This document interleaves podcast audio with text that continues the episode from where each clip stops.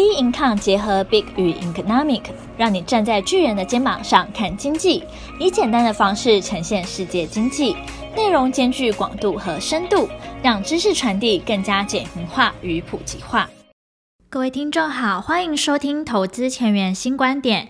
今天由我们财经诸葛 David Chen 向各位听众聊聊战争因素，短线摆荡，但三月 FOMC 影响无法撼动。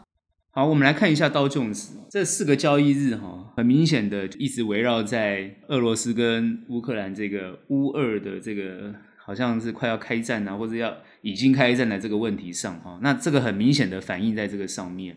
当然，大家会比较关心后面的状况，感觉就是说好像势必要去分析一下哦，这个乌俄的情况，包含俄罗斯跟美国哈，包含呃跟欧洲德国跟。法国等等之类的状况哈，我们可以好好的细细细去谈这个所谓地缘政地缘政治这个关系的状况，当然也可能去影响到台湾的目前地缘政治的情况，包含我们跟中国之间的状况啊，后面会不会对我们盘势也有所影响？目前看起来，呃，道琼斯如果是这样走，或者是呃，我们现在看到美国股市不是只有道琼斯，包含费半，包含纳斯达或者 S S M P 五百。也都是反映目前现在所有的行情。为什么我们看数据上哈，比如说我们把 survey 一下所有的数据，包含美元指数，目前看起来也没什么太大的状况哈。比特币啊最近有跌，但是也守在四万块哈。我们在持续观察其他的数据，包含油价哈是没有上百，但是也是在九十二块、九十啊九十几块这个九十块附近。目前在观察其他的数据，看起来美国。包含就业的情况，包含物价的情况，看起来都不是去影响行情的状况，因为都是已知的情况。也就是说，目前最大对行情的影响，看起来就是很明确的乌俄的这个情况哈。俄罗斯到底会不会入侵？乌克兰到底有没有能力抵挡？美国到底会不会参战？德国、法国的态度？北约到底会不会派兵？哦，英国会不会也是跟美国一致的动作？这看起来就是好像目前的比较明确的症结点。当然，内容上来讲，还有大家比较关心的，就是俄罗斯很怕一些稀有的这种金属或稀有的这些对于半导体影响的这些原物料，那会不会有所断链的问题？啊，当然，俄罗斯跟乌克兰都有这些稀有的这些供应的半导体的一些元素。那我们大家去看这些问题，总合起来，当然看起来是对行情有影响。首先，我们必须反观，就是说这一次的事件到底是对谁有利？目前看起来是对美国跟俄罗呃俄罗斯两国都有利。如果对这两国都有利的话，行情走到这个位置，美国到底在想什么？因为大家去想说，怎么这个乌俄战争怎么会对美国有利呢？很多人去谈到底是拜登政府团队，包含拜登个人，都一直强调俄罗斯会攻击俄乌克兰，但是乌克兰一直自己说。俄罗斯不会攻击，哦，他的总统啊一直说不会攻击。如果乌克兰认为就是说 俄罗斯会攻击的话，我看他们国家的人真的是要逃难了哈。虽然现在波兰的边境已经做了很多难民营区啊，准备接收乌克兰难民哈，所以看起来乌克兰人口没有那么多，土地还蛮广大的，实际上来讲是挡不了俄罗斯，这是事实。但是乌克兰并没有加入北约。一个没有加入北约的国家，那为什么北约要帮他呢？好，各位想这个问题就好了。北约为什么要出兵呢？哦，没有理由。那事实上来讲，会要求北约出兵的当然是美国。那美国当然是有权利要求北约出兵，因为美国是北约可以可以说是最大的这个武力的后盾。哦，北约事实上来讲，不管是钱也好啦，人力资源也好啦，武器弹药也好啦。但都是如果没有了美国，北约是不成立的哈，因为北约是很多国家所集结的。那这些国家基本上来讲，我们就以德国来讲的话，它的它在二战之后的它的国内的战力啊，各方面军事是被限缩的，这事实上很明显是被限缩的。它只有经济很强，但它的武力事实上来讲，已经没有像它在二战的时候啊，之前在纳粹时代的时候是这样的一个强盛，是不大可能的哈，是被限缩的。那真正比较有武武力实力的当然是法国，所以我们可以看到，在上一周，呃，法国一直跑到俄罗斯啊，啊，跟普京会面，然后又跑到乌克兰跟泽伦斯基讨论，然后又到北约因为法国本身，马克宏本身来讲，也是现在目前欧盟的轮值主席。目前看起来，跟普京谈完之后，呃，双方其实是有共识的哈。普京也同意，就是说，他要求就是只要欧洲的国家，尤其是西欧的国家都能够遵守，也就是说，他的要求就是希望乌克兰不要加入北约，他们的武器哦不要运送到边境哦，俄罗斯边境威胁到俄罗斯。最重要是克里米亚的状况哈，也就是说，他有点变相要要求西欧国家去接受他的条件。那这个时候就要看到西欧国家到底愿不愿意接受他的条件。目前美国摆起来的态势是非常强硬的。我们看起来就是说，这两这些整个大国的呃背后，他们的盘算是什么？事实上，很多人都觉得很奇怪，为什么美国好像一直希望开战哦，一直要求俄罗呃乌克兰要开战哦？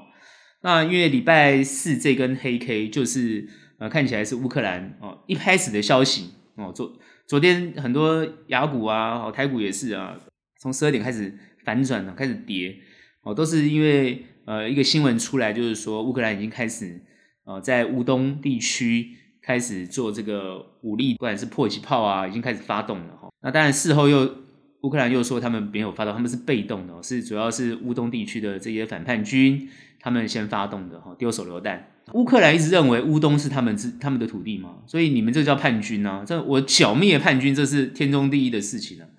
可是乌东的认为是他们要独立啊，所以他们找他们背后的老大哥就是苏联来当靠山啊。之间的纷争当然就是剪不断理还乱嘛。目前看起来乌乌克兰到底有没有能力去剿灭所谓乌东独立的俄罗斯的背后的这个势力？呃，目前看起来，但是他们不敢轻举妄动。哦，其实俄罗斯在边境布下重兵，也是要摄政这个乌克兰不要去对乌东动手，而且有希望让乌东成为一个可以独立的一个一个政治实体。目前看起来是这种感觉，也是在逼迫乌克兰。对于这件事情来讲，目前看起来全球的不管是油价、天然气，尤其是天然气的价格哦，涨得非常的多。反观我们去看，对谁有利？目前看起来对美国当然是相当有利的。为什么？首先，拜登他要反转一个在国内现在很明显的国内的支持率对他的施政支持率下滑的一个原因。现在国内美国国内支持率下滑的原因不是是疫情的问题而已，而是两党内斗的问题。那这个两党内斗问题所延伸出来的非常多的问题，那对于美国后面的政治其实是呃产生非常诡谲多变的情况。哦，尤其是现在，川普一直一直在这一年里面，哦，包含他的川粉，完全不认为拜登是呃合法合理的当选。那针对这个论点呢，现在共和党内部也有分歧，哦，也有。其实我觉得现在共和党有点像国民党啊，哈，这种台湾的国民党这种情况，哈，内部分歧意见，哦，就是没有团结，哦。那因为川普的声势太大，然后支持川普的那些人那一群人，哦，这是非常激进的哦。那目前看起来呢，他们内部问题没有解决，所以拜登事实上还是想要透过这个，原本是想要透过中国的这个这个情况来转移国内的这个施政的缺失。那目前他现在又转移，希望透过好哦乌俄的这个这个问题来做转移。所以，其实他想要透过乌俄的这个问题来转移，然后呢，获取一些政治资源。这个政治资源就是说，他对外交上的一个处置。因为他上次在阿富汗的这个情况啊，被别人严重的诟病，觉得他非常的无能。呃，乌俄的这个情况呢，他要表现非常的强硬，尤其是他不管是他的情报系统啊，或国安系统，通通动员起来，一直强调，甚至连时间都讲出来了。但是十六号我们大家看好像没什么发生什么事情哦，完全没发生。那我们就看俄罗斯这边呢，是一直强调，就是说，你美国是不是在逼我打乌克兰？为什么都是你在讲？后来我们发觉，泽伦斯基乌克兰的总统也讲，他说这个美国是不是太歇？他也觉得美国好像他他有点不甩美国。所以，我们看起来就是说，乌克兰这个国家的想法，其实这两边这两个大国的角力，他两边其实都没什么在讨好，但是他很明确的讲，就是他希望跟俄罗斯可以好好的谈。哦，谈出一个就是可以双方可以接受的办法。普丁也讲了，他可以谈啊，他一直说大家都可以谈，可是他的兵力，哦，目前我们看最新的新闻是，呃，他的兵力一直在强化。他他原本说认为撤军了，所以你看那股市有反弹，全球股市有有在礼拜三有反弹。可是呢，大家又说他哦，他根本就没有撤军哦，他只是假假装哦做作，其实他在增加他的部队。所以新闻现在非常的乱，而且这些新闻乱到可以去影响行情。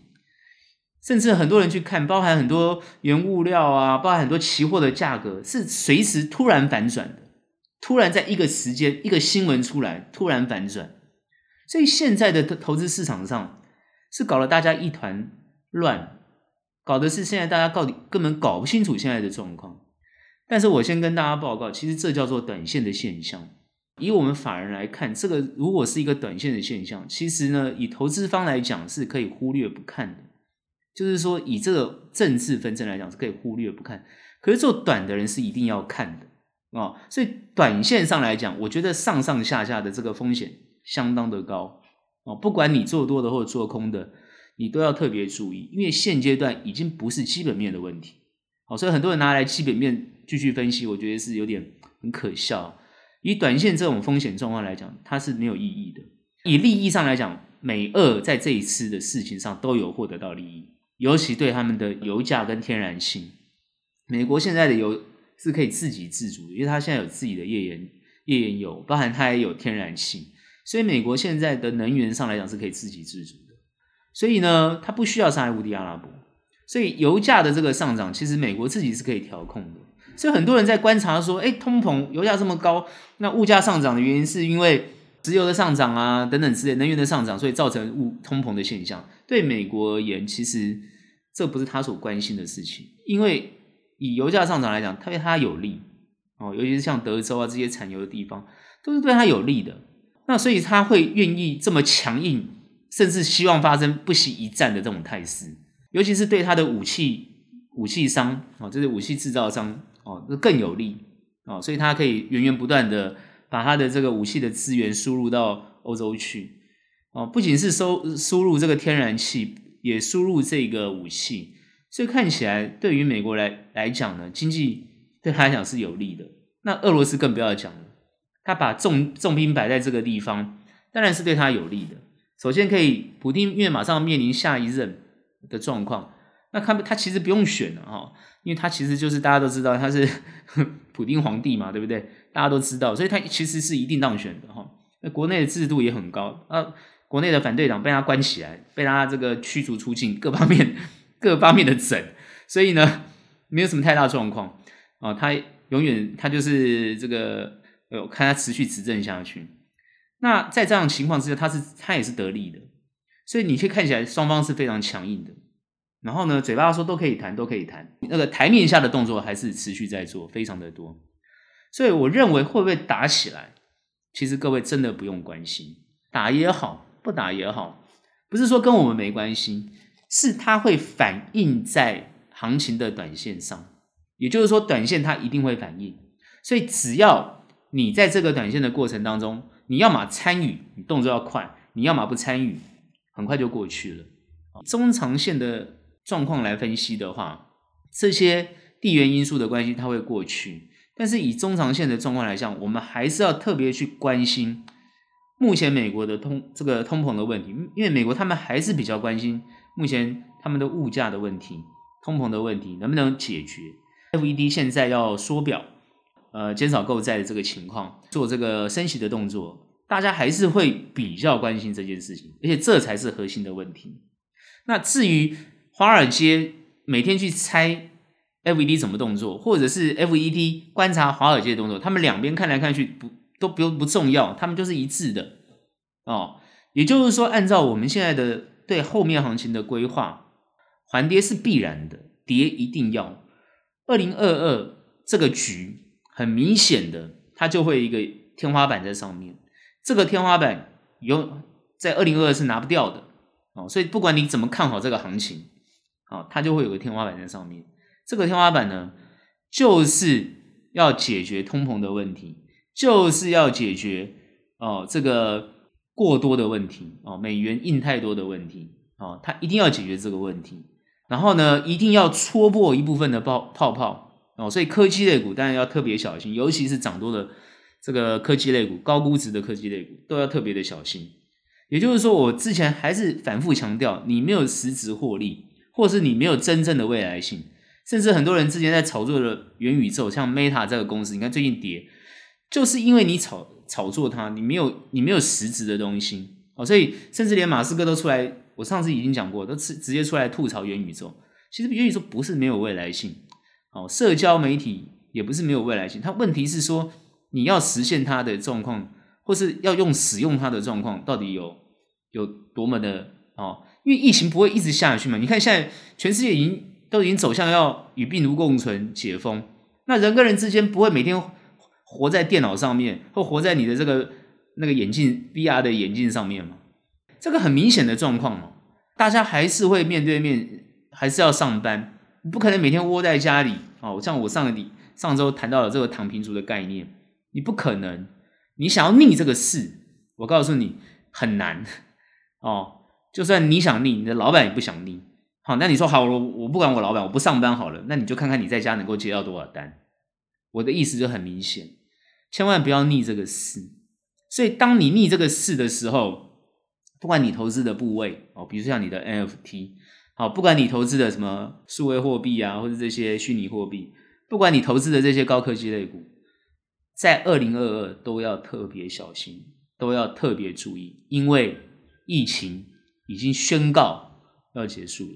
这件事不是我们在讲，是全部的国家哦都已经慢慢，各位可以注意台湾哦哦，你不觉得我们的疫情指挥中心感觉在慢慢的、刻意的忽略每日确诊人数吗？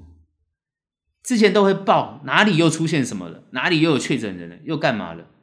诶，最近大家关心这个吗？哦，我想是不是大家该聚餐的还是聚餐，该吃饭的还是吃饭？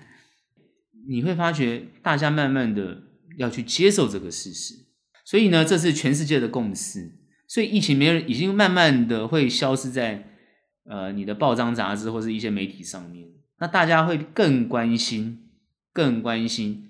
就是实质面的东西，所以呢，我刚刚讲过，如果通货膨胀不解决，这个实质面不解决，未来的问题会非常的严重。所以美国一定要解决。那美国要解决，首先自己不要再印美金，不要乱印钞票，然后呢，要做资产负债表的缩减。那这个时候就会影响到风险性资产的资金水位，这点才是我们最关心的。我们最最近观察，哦，外资法人。我们不要说外资，反是国际的法人，其实呢，对于这个行情，对于整个国际的行情，或者资产的配置状况，他们已经开始做了非常多的移动。各位绝对不要忽略哦，这个公债殖利率飙升的这个情况。所以很多时候，很多人就故意忽略一些数据，其实有些数据是不能忽略的。公债殖利率的上涨，其实很明显的就是很一部分过去。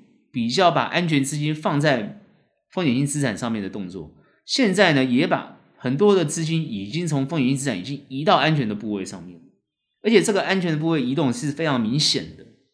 那这么明显的状况，怎么市场你各位可以觉得说，哎，奇怪的行情没有跌啊，甚至还有涨啊，怎么会这样子嘞？所以我之前不是讲过了吗？哦，就是说有些资金这些原本在预期下面。哦，这些没工作的人或者是散户的人很喜欢做这个市场，把那个行情撑在那个位置。事实上，在美国是有这个情况，但是呢，慢慢的资金已经在做移动了。那这些呃比较接受风险性的资金到底能撑多久呢？我告诉各位，他们其实这个资金实力是不够的，他比较没有办法撑到这个撑这个盘多久，尤其碰到这个下杀的力道，他们逃的都比谁还要快。哦，现在很多人呢，在美没做美股，很喜欢抄底啊，很喜欢抄底。哦，你去年呢，很多看到他抄底都赚钱，今年要复制这个情况就不容易了。所以这个是一个很大的风险，很大的风险，要提醒大家啊，做这个风险性资产一定要非常小心。所以既然有天花板，那有天花板你就要特别注意哦，它的呃随时呢会不如你预期，就是说它的创高会不如你预期，那修正呢？就可能呢会很多，所以呢，昨天那一根黑 K，很多人看到哇，跌了这个五六百点，吓都吓死，这没什么好吓的。后面呢还有这种情况会持续发生。那当然，现在这个时候呢，大家很希望它反弹哦。我们认为呢，就算反弹呢也会往下走，所以它是一个震荡缓跌的情况，当然会有所支撑，还会有所反弹，所以呢，还是脱离不了一个比较大区间的震荡，这个是没有变，后面的动后面的趋势是没有变。那要操作，那当然呢，就要非常非常有技巧。所以呢，如果要做中长期，一定要选择这个比较优质的公司，获利比较明显，然后有未来性的。那它下跌的时候呢，当然你可以去买它。啊，这个呢可以去特别注意。那如果有赚钱，我们还是一种看看法，有赚呢，千万不要贪哦。有赚呢，要懂得呃退场休息；有赔呢，也要懂得呢，不要让自己赔太多。那这就是呢，我觉得二零二二整体要有的一个概念。哦，那行情呢，它就是会上上下下啊。那上上下下呢，你不会做，看不懂，还是要特别小心。既然是一个专业盘，那你当然是要以一个专业的角度去看这个行情。哦，乌二的这个情况呢，可能还会持续一阵子，因为呢，如果俄罗斯不退兵，完全呢就不会解决这个问题，所以一定要等俄罗斯退兵。那退退兵的情况呢，是怎么样的一个退？然后呢，他们之间达成什么样的协定？这个就要去看，这个普丁没有得到一个很明确的协议，他是不会退兵的哦，这点一定很重要。然后他要达成一定的协议，拜登如果没有点头，这个协议也不会成。但是如果泽伦斯基他自己做的一个这个协议，但是他要得到他国内的民众的支持，如果他得不到国内的民众支持，因为现在泽伦斯基还是很清楚的强调他想要加入北约。除非他自己先放弃，那这个时候拜登也没办法，你自己都放弃了，我也不能强迫你。好，所以后面感觉到就是啊，大家是说啊，拜登一直要泽伦斯基加入北约，但是实际上是不是这样，我们也不清楚。但我觉得泽伦斯基自己要跟他国内达成一定的共识，要打，那你有没有这个实力打？还有欧洲国家愿不愿意派兵帮你？目前看起来。我看最新的消息是，泽伦斯基要这些欧洲的部队不要进来，暂时不要进来。那代表说，我感觉上泽伦斯基是有退，已经要退让了哈，就是他希望不要打。那普丁也没说要打，只是他要看到你的白纸黑字。所以只要有签，我认为行情随时应该就会反弹，就会反弹，那就会开始把讯息回归到三月份升息的情况。哦，到底什么时候升？怎么升？升几码？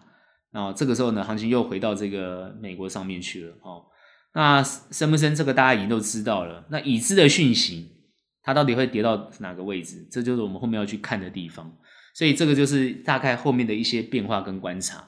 哦，所以国际政治哦或者地缘政治的一些变化，还是要持续去关注了。哈，那只是建议大家在操作上来讲，一定要在这个阶段上有极高的风险意识啊。配置啊或布局呢，也都是要有风险意识的观念。啊，那这个地方呢，我是给大家对于这个美股的一个看法跟建议。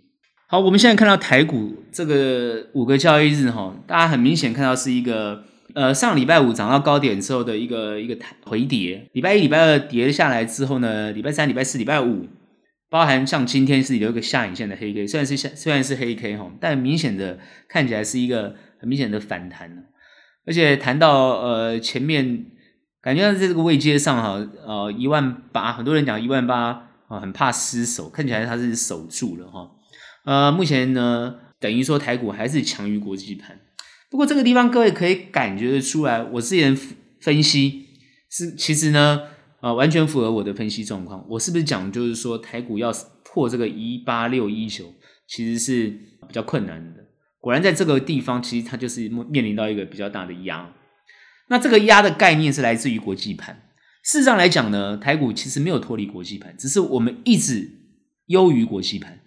我们的涨跌的节奏其实跟国际盘是一致的，只是我们的位阶一直是高于国际盘。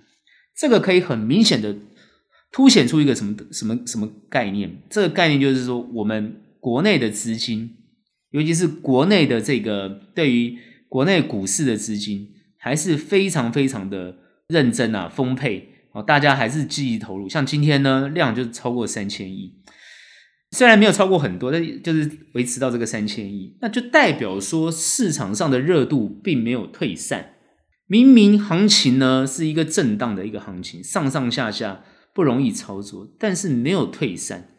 那这代表什么意思呢？从现阶段怎么去看后面的走势？这个后面的走势，当然我觉得呢，联动国际盘是没有什么太大问题。比较担心的就是说，如果国际盘做一个大幅的修正，台股会不会跌的幅度比它大？这是比较担心的地方。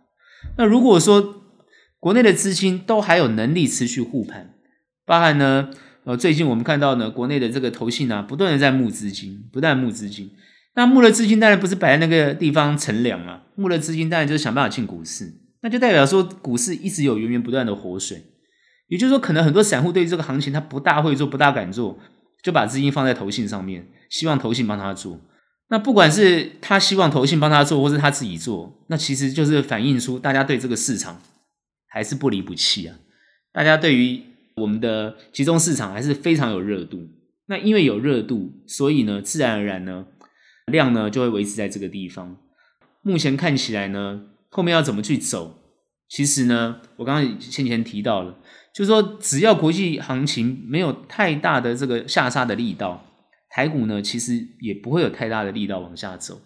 但是在这个地方的震荡就会很明显。所以国际盘既然走一个区间震荡，台股一样在这个地方会持续走区间震荡。我刚刚讲说，二零二二永远一个有一个压在。哦，这个天花板在，哦，那就是呢，FED 的升息的动作。目前看起来，台股也是一样，会跟着国际盘一样会有个压。所以我自我上个礼拜讲，我说有人已经预估会突破两万点，这个地方我是绝对不会这样看的。今年搞不好两万点都看不到，不一定。哦，搞不好我会看错，但也没有关系。就算碰到两万点，我上个礼拜也讲了，那它也会往下走。哦，所以呢，在这个位阶上来讲。呃，它就是一个上下震荡的情况。那下面当然大家一直想希望能够寻求支撑，也就是说，如果说呃一万八被跌破，那跌破之后呢，一七六零零能不能撑？那一七六零撑不住，下面还会不会有撑？我会告诉大家，一直都会有撑。好，也就是说，行情它一定会有撑。既然会有撑，如果你做短线的人，你就要懂得节奏；那你做长线的人，你就不用忧心。只要你的股股票好，哦，你的你的股票赚钱体质好，你都不用太担心，因为既然会有撑，它就会有弹。所谓有撑的概念是什么？就是跌到一个位阶之后，它就有所支撑。支撑呢，不是呃后面就走平，而是它会有弹升。为什么？我刚刚讲过，市场还是有热度的。既然跌不下去，它就会反弹。反弹呢，就是获利的契机。所以基本上来讲呢，呃，下跌你敢去接的。那有弹升都是一个获利的契机，但很多人会想说，那急急跌要不要去接？急跌有时候会急弹没有错，但急跌有时候因为你的太你的股票太弱，也会继续跌下去，所以你根本不晓得跌到哪个位置。所以很多人想要去抄底，其实我觉得在这个行情里面，尤其个股的变化要抄底，必须要有所技术跟能力，你才能抄到底。不然一般的人，我觉得不用太看。是不是底，或者是不是压，比较不用看。我抓一个很简单的节奏哦，就是呢，下面啊，你敢买黑，那有红你就要懂得走，大概就这个概念。那至于短或中长，那就是选由你自己来判断。那长线的话，一定要好好去看这家公司是不是哦，它的营收获利的情况，还有它的产品是不是在国际上啊，不管疫情后。或是后面的变化都是有所需求的哦。我们最近看很多的公司啊，尤其是台湾的这些企业哦，它在全球的做布局的动作。那在全球布局动作里面，它的最重要就是它在布局的过程当中哦，它有没有新的技术跟新的突破，或者新的这个它的供应链，它占有一席之地，这个东西都要详细的去观察。你观察了出来，然后找出它的明显的。这个利息，你就去持有它，应该会有不错的表现。股票回归它的基本面。那虽然行情是上上下下，但是你的股票不一定会跟着行情走，这点要特别去注意。也就是说，你获利的股票有时候它不会跟着行情走。那如果会跟着行情走的股票，你就要懂得它的出点，就是买的点跟卖的点因为它要跟着行情走。那既然行情是上上下下，那你可能就要比较小心你的股票会有这个现象，所以特别要去想你的股票会不会跟着行情走。所以这一点呢是比较要注意的。那当然，很多朋友会问说，诶，那像权值股啊，或者是比较大型的股票，到底能不能买？我觉得在这二零二二啊，这些股票都有可能随时只是哦，为了救行情，哦，就是说撑指数的这种标的，真正会获利的，其实呢还是比较去注意这些中小型，或者是呢比较有未来性的股票，这些还是比较有真正未来性的哦。那以法人的角度跟观点，虽然资金配置是法人的工作，他就会。全值股啊，跟这个中小型，他都会配置，但是它的真正获利来源，我的判断应该都还是这些中小型类股，尤其是国内的投信。那最近我们会去看呢、很多朋友会看，就是诶投信的选择的股票啊，或者是外资选择的股票。我上次已经讲过了哈，哦，呃，之前也讲过很多次，我们比较会看外资啊，因为我们是法人，我们比较会注意外资的动作。一般散户大家比较喜欢去注意投信的动作，因为注意投信呢，会想要去吃他们的豆腐。因为投投信常常是被大家吃豆腐的，所以你的报酬率常常会胜过投信，这很正常，知道吗？因为投信他没办法，他一定要买哦，而且他还不能做空啊，你会比他表现的还要好，这很正常。但关键是在哪里？关键是说你注意它的标的没有错，可是很多人常常看到标的的时候，投信已经买了很久了，已经涨上去，你才看到，这就所谓的追股票哦。你看媒体每天讲的股票都是那些股票，可是那些股票你能买吗？其实呢，不那么建议啊。哦，会不会去买？会，但是有些人会去买，就是他做的比较短，还可以。但是你如果动作没那么快的，真的是不大建议你去买这些股票。但是很多朋友会说，买他的股票，投信可能不会只买一天啊，可以连续买啊，等等之类的。好，如果它是连续性的话，当然没有什么太大的问题。就怕它就是，诶，连续到它要出去的时候，你刚好买到它要出去的时候，那不是很倒霉吗？所以这点要特别注意，就是说。它是不是已经结束了？你不知道，因为结不结束由他决定。所以最近很多朋友反问我说：“哎，奇怪，为什么看起来那个投信买很多的，怎么股票不会动，反而往下跌？”对啊，投信买了那么多天，为什么股票不会动，反而往下跌？哎，这个问题很有趣。也就是说，投信虽然持续买，但是还有其他的几股势力，不管尤其是散户啊，或者是外资啊，他们反而站在卖方，或者自营商反而站在卖方。也就是筹码有所变化，虽然投信还很还还是很很支持的持续持续动作，但是其他的这个投资方都已经决定要决定要撤出了。这个时候呢，你要逆着势去持续动作吗？其实呢，是不是要三思一下？哦，这就是我觉得很多人对于行情的判断跟这种想法，常常呢自己抓不到一个很明确、很很好的一个准则。所以我觉得做投资一定要有准则，而且准则要明确而清楚，而且准则要是必须是很彻底，你可以去执行的。通常能够获利的，都是你在这个准则下能够清楚的去执行，你的获利机会会比较大。当你有所犹豫的时候，当你有所怀疑的时候，那通常都是你会比较不容易获利的机会。呃尤其是尤其是当你怀疑或者不确定的时候，那就是你的亏损点。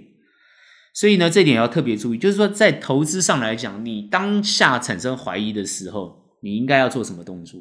就是你已经产生怀疑了，可你找不出原因，你当下要做什么动作？哦，所以呢，以操作的人来讲，你就要立即的做出判断，哦，不能有所犹豫。所以做任何事情不要犹豫，瞻前顾后都不是一个很好的投资准则。哦，以法人圈我们在训练上来讲，都是必须要非常精准的。所以这一点呢，就是呃，一般投资人跟法人做法是不大相同的哈。那这点要提醒大家。当然，资金部位也是很重要。你资金在一个部位不足的情况之下，你做了一个错误的决策，那当然你的亏损幅度就会很大。这个我常常也提醒很多次哦。对于后面的行情，它的变化性会非常的多。尤其最近大家可以感受得到，它跌好像跌不下去，涨又涨不上去这种感觉，那你就会影响到你的判断。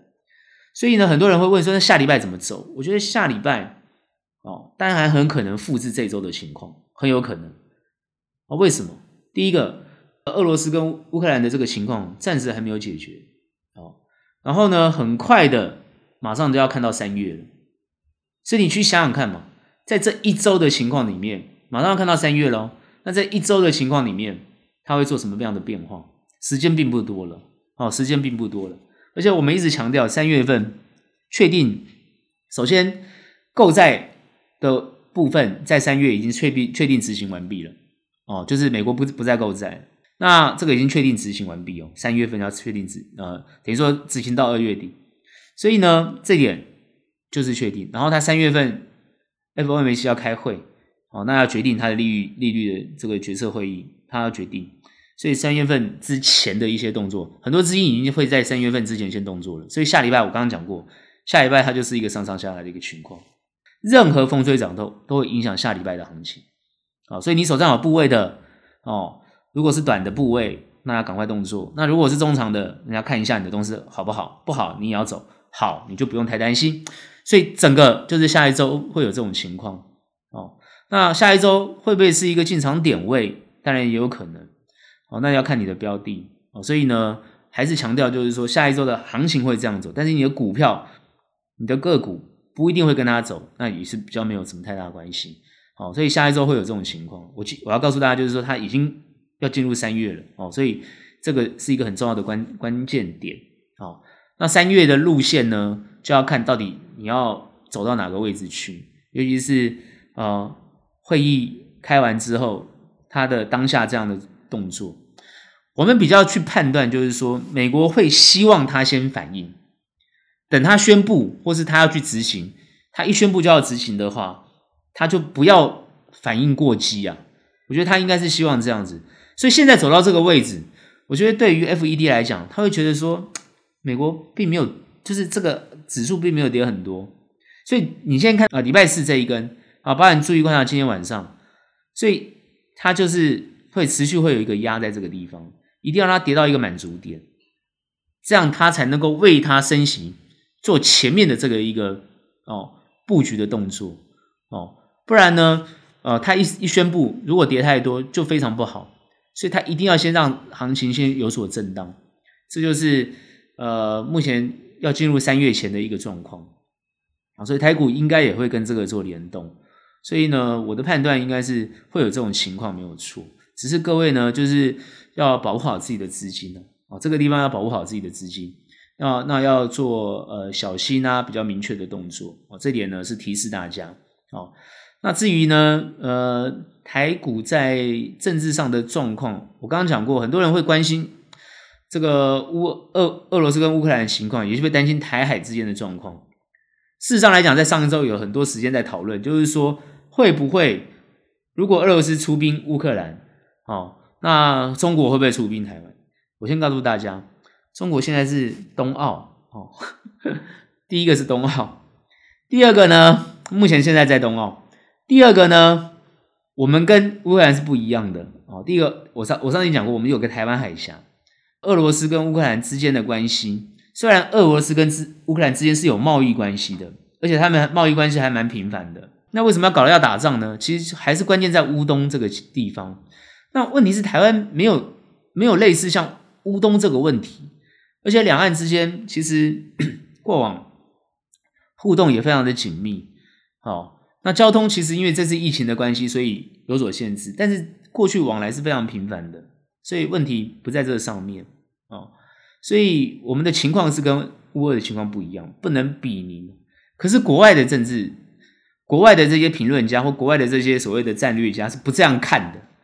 他们是不管的，而且他们都是很笃定的讲哦，台湾呢怎么样？呃呃，就是所谓的火药库啊、弹药库等等这些问题。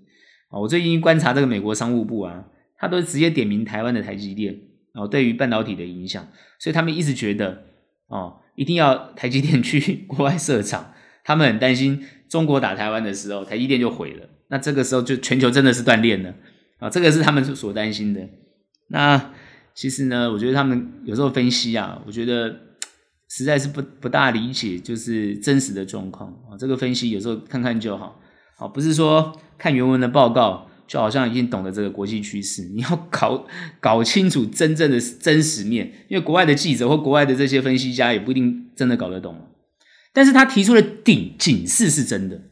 警示，所以现在印太战略的这个规划，包含美国现在在印太战略的规划扮演的角色是非常积极的，包含部署的这个呃航空航空母舰的这个打击群呢，包含在这个日本啊跟韩国这些的驻军的一些调配，这边的状况它是布局的非常的整个非常的深啊，所以我们的看法是说，其实不用太担心，反而现在是大家比较关心国内的一些选举的这个情况，但目前看起来选举也不会影响到什么行情，所以不用特别的去讨论。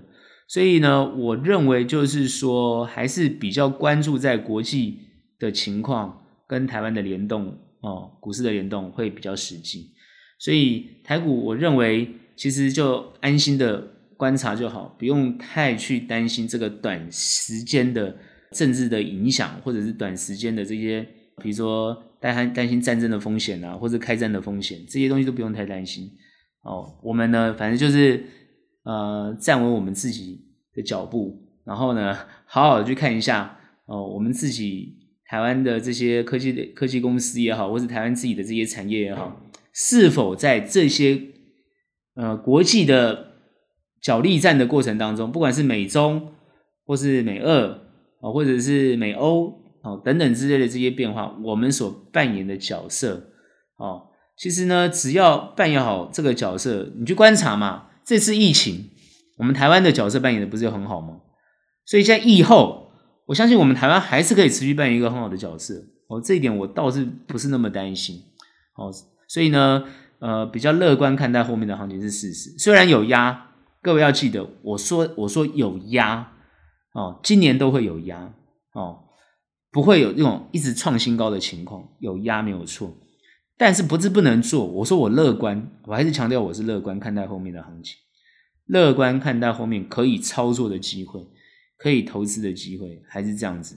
只是那种二零二一那种随便做随便啊什么快快乐乐这样子那个好这样操作那种思维，有人跟我讲说二零二一都随便做随便赚。其实各位你你你自己去看，如果你是随便就是随便赚，那当然我恭喜你。可是很多人是没赚到的，很多人没赚到，你不能说每个人都跑去买。